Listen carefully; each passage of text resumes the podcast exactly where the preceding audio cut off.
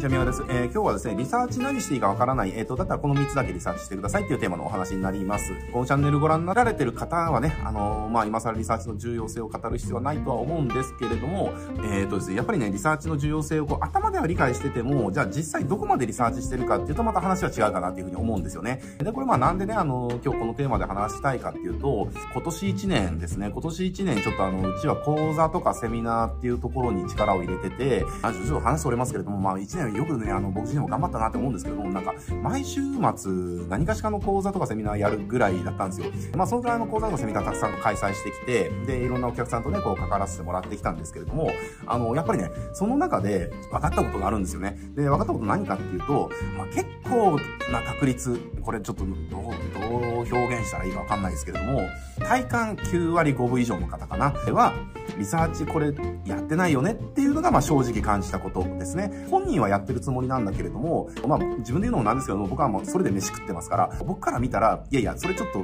やらなすぎだよっていう、やってなさすぎだよっていう、えっと、そのリサーチしかやってないんだったら、お客さんが魅力を感じる商品とか、あの、お客さんに刺さるメッセージってなんか作れなくて当然だよっていうね、感じるような方がやっぱりあの、9割5分以上だったかなっていうふうに思います。なので、あの、やっぱりリサーチをやらないと、お客さんがね、魅力を感じる商品とかも作れないし、まあ、コンセプトとかですよね、えー、作れないし、お客さんに刺さるメッセージなんていうのは当然作れなかったりするわけですよ。これなんでかって言ったら、結局ね、あの、商品開発っていうのは、お客さんが例えばこういう風なことに悩んでるよねとか、こういう問題があるよねとか、こういった欲求があるよねって、こういったことを実現したいと思ってるよねって、こういった変化を手に入れたいと思ってるよねっていうことを実現するための手段が商品じゃないですか。えー、だからお客さんのことを正しく認識してなかったら、その商品もずれるのは当たり前なわけですよねってていう話です。だしメッセージもそうですよね。あ結局リサーチしてお客さんがどんなことが欲しいとか、どんなことを解決したいとかね、ことが分かんなければメッセージずれて当然なわけですよ。だから結局はね、あの魅力的な商品もお客さんに刺さるメッセージも結局は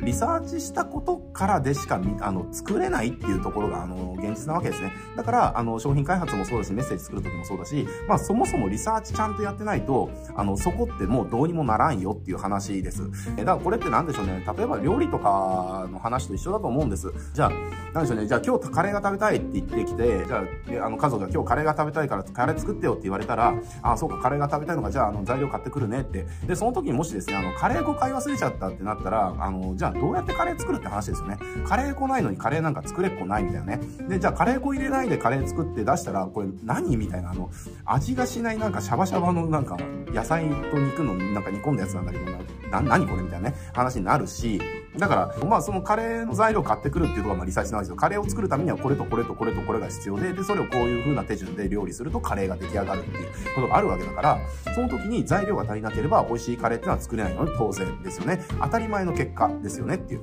えー、だから、お客さんがあの、欲しいと思う商品が作れないとか、お客さんに刺さるメッセージが作れないっていうのは、その材料集めの段階ですでに足りてないっていうのが原因なわけです。えー、だからね、あの、まあ、とにかくリサーチっていうのはちゃんとやらなきゃいけないよっていうのが、まあ、今日お伝えしたいことなんですけれども、まあ、とはいえ、とはいえですよ。とはいえ、あの、結構、これは僕の、あの、直接聞かれることが多いんですけれども、あの、リサーチって何調べたらいいんですかっていう、どうやって調べたらいいんですかとか、どこ見たらいいんですかっていうね、ことはね、めっちゃ聞かれるんですよねっていう。これごめんなさいね、あの、ちょっと、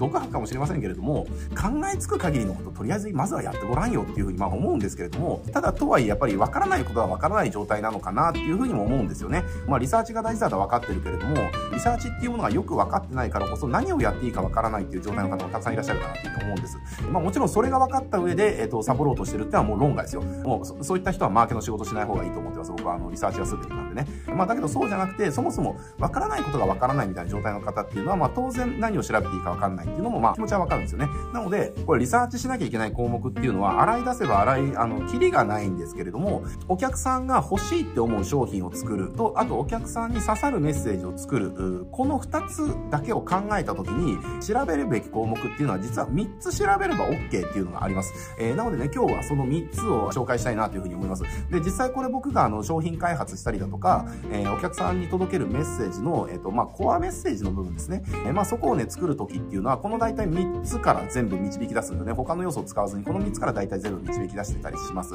あの、まあ、全部が全部ってわけじゃないんですけれども、あの、この3つが分かれば少なくとも、あの、お客さんに刺さるコアメッセージが作れたり、えー、お客さんが、あ、そういう商品探してたんだよっていう、まあ、お客さん欲しいと思うような商品をね、開発することができたりするので、えー、まあ、この3つはね、あの、リサーチ何していいか分からないっていう方は、特にこの3つを優先してやってもらえるといいんじゃないかなというふうに思います。で、その3つ何かっていうと、まあ、ビリーフ、デザイア、フィーリングと呼ばれているものですね。まあ、これあの、ライターさんとかであればね、あの、なんかの教材とかでリサーチを語るときは、まあ、結構よく出てくる、あの、言葉かと思います。まあ、ビリーフ、お客さん信じてること。で、デザイア、欲求ですね。お客さんがその、欲しいと思ってる欲求とか、えー、ですね。で、まあ、フィーリング、感情ですね。本当嫌だなとか、あの、まあ、そういった感情ですね。まあ、そういったお客さんの感情、お客さんの欲求、お客さんを信じてること。えっ、ー、と、この3つを、えっ、ー、と、リサーチすることによって、実はね、あの、めちゃくちゃいいコンセプトの商商品とか作れたりするんですよ。で、めちゃくちゃいいコンセプトの商品が作れたら、そこからメッセージが簡単に作れちゃいますよね。っていう感じなので、まあ、このビリーフ、デザイア、フィーリングを使って、まあ、何をリサーチしていけばいいのかっていうところをね、ちょっとお伝えしていくと、あの、これ実は、リサーチする順番があるんです。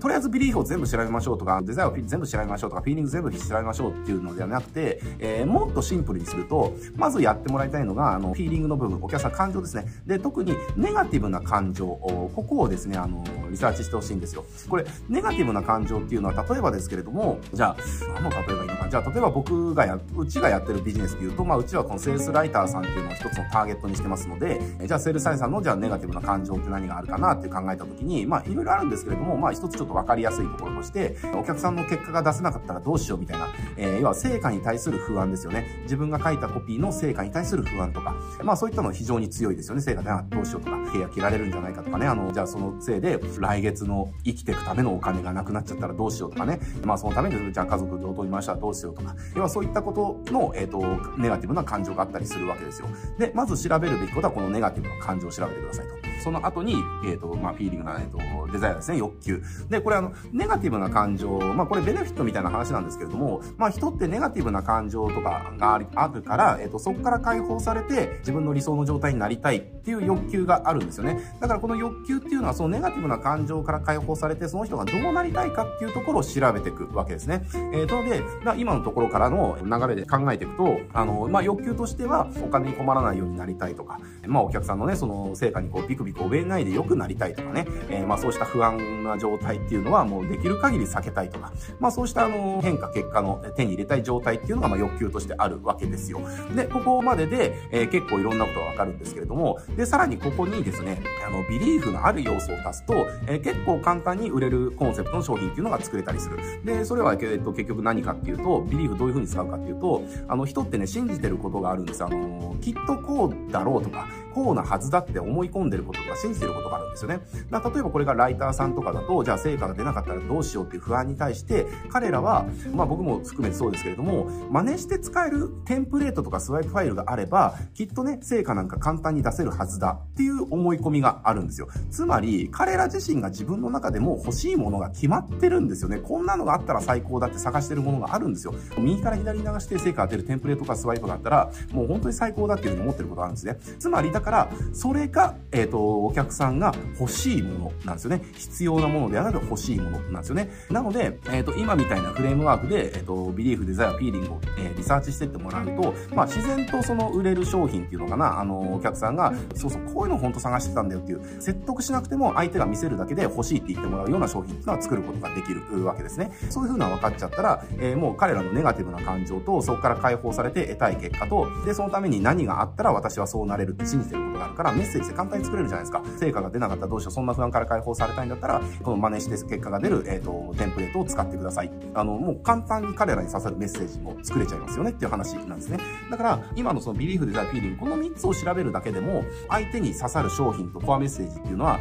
あの、作れることができちゃうんですね。で当然、こっから、要は、同じような商品、同じようなメッセージ発信してる競合がいたとしたら、要は、そこはね、あの、USP とか加えてったりして、えっと、独自化してったりしなきゃいけないんだけれども、ただ、お客さんに刺さる商品とメッセージを作るだけに特化するんであれば、えー、リサーチすべき項目っていうのは、ビリーフ、デザ、フィーリング、この3つをちゃんとね、えー、リサーチしとけば問題ないと。それで、えっと、商品とメッセージ作って、で、そこからね、直接競合とかを、まあ、リサーチしていくわけですね。えー、同業を。で、同業が、まあ、同じような商品、同じようなメッセージで発信してたら、そこには USP とか独自性を加えなきゃいけないので、じゃあどんな独自性が加えられるかなとかっていうところで、じゃあ業界に特化してみようかなとか、じゃあオフラインに特化してみようかなとか、ネットに特化してみようかな、LP に特化してみようかなとかって感じで、あの、要は差別化していったりだとか、っていう感じで、まあ、独自性加えてって、えっと、まあ、差別化をしてるという感じのプロセスでやってもらえると、結構、リサーチって何していいかよくわかんないから、あの、自分がなんとなく思うことで商品作って、なんとなく思うことで、あの、メッセージ作って全然刺さらないね、あの、結果になっちゃうっていうことは、まあ、防げるかなというふうに思います。まあ、という感じで、まあ、商品とかね、あの、たくさん売りたければ、やっぱりリサーチっていうのは欠かせなくて、で、そのリサーチっていうのは何すればいいのかっていうと、まあ、基本的にはこれ、もっと、本当はもっとたくさんやんなきゃいけないんですよ。もっとたくさんやんなきゃいけないんだけれども、あの、とりあえず何していいかわからないって、何調べていいかわからないっていうような方は、えっ、ー、と、まずはこのね、ビリーフ、デザ、フィーリング、この3つをちゃんと調べてみてください。